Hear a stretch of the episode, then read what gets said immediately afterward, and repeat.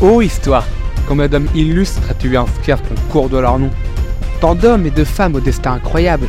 César, Jeanne d'Arc, le 14 ou même Marie Curie. Et tant d'histoires à se raconter encore et encore et... Ah, non mais honnêtement, vous n'en avez pas assez d'entendre toujours ces mêmes histoires sur ces mêmes personnes en boucle L'histoire est tellement grande et riche en personnes, tant d'inconnus restés dans l'ombre, oubliés par l'histoire aux dépens de ceux qu'elle met en lumière. Et si, pour une fois, nous inversons le sens du projecteur pour éclairer la vie de personnes aussi illustres, mais comme nous entendons leur nom, une seule question nous vient. C'est qui lui?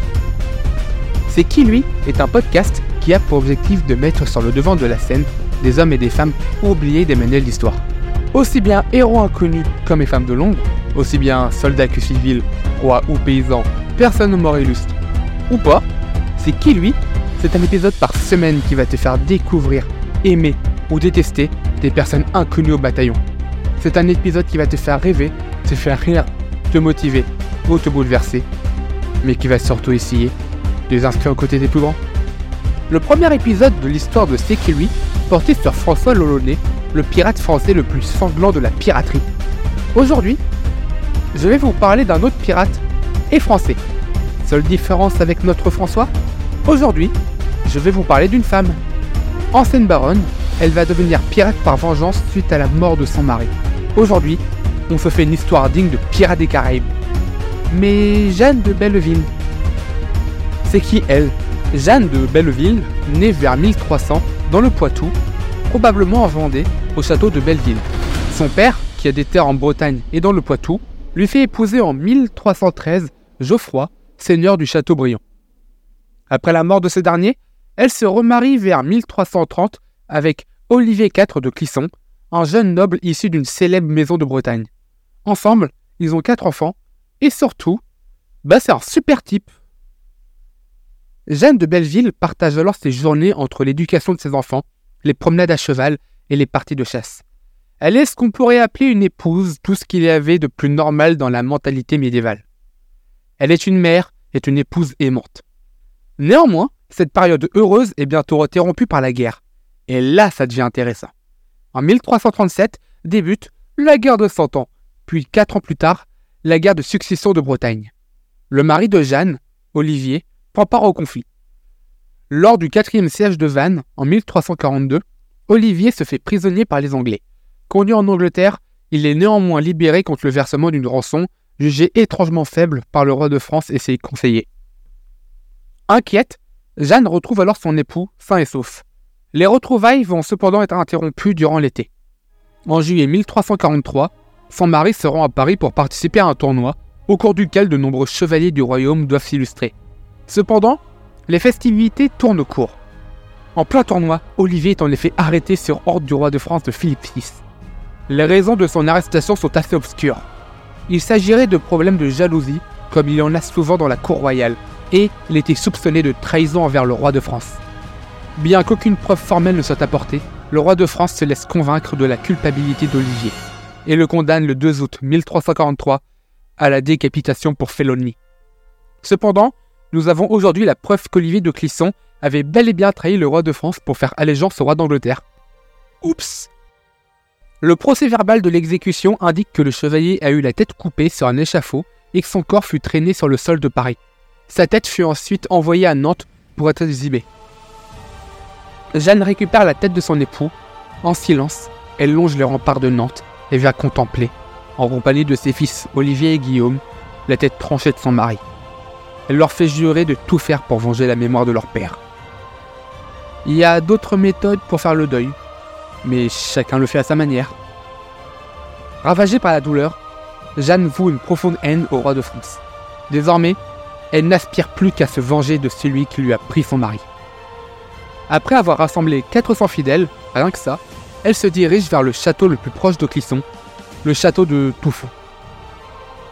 Lorsque la troupe de Jeanne arrive en vue des remparts, elle demande à ses hommes de se dissimuler dans les bois.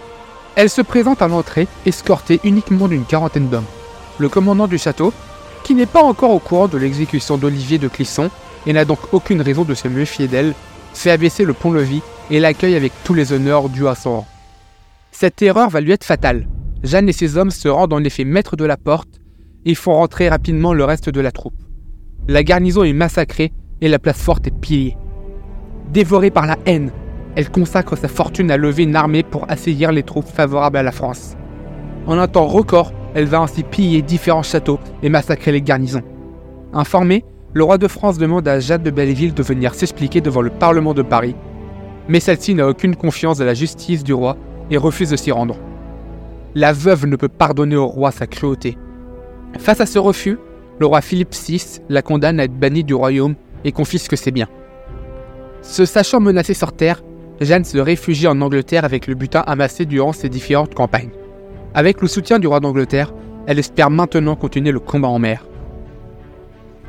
Elle fait armer deux navires corsaires et toujours accompagnée de ses deux fils, mène une guerre contre les bateaux français. Sympa la sortie en famille.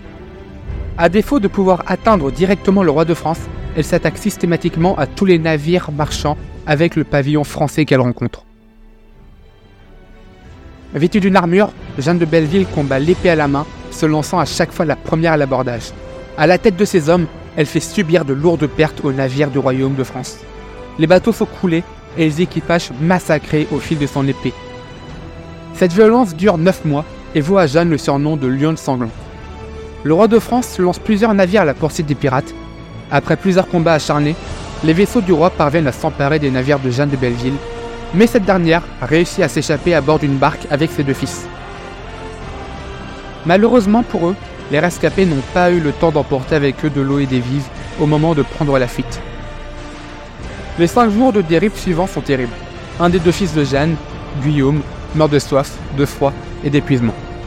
Au bout de six jours, Jeanne et son deuxième fils Olivier sont finalement recueillis à Morlaix par des partisans des Montfort, ennemis du roi de France. Réfugiée en Angleterre, elle épouse Walter Bentley, lieutenant du roi Édouard III. Elle reçoit en cadeau de mariage de la part du roi d'Angleterre des terres dans le royaume de France, une infime partie de ce qu'elle possédait avant l'exécution de son mari. Lasse et épuisée par cette vie si mouvementée, Jeanne n'a de toute façon plus la force de continuer le combat. Désormais, elle souhaite se consacrer à l'éducation de son fils et récupérer par des moyens plus pacifiques les domaines qu'elle a perdus. Tu m'étonnes, Jeanne de Belleville meurt en 1359, probablement en Angleterre, même si certaines sources indiquent qu'elle était retournée chez elle en Bretagne.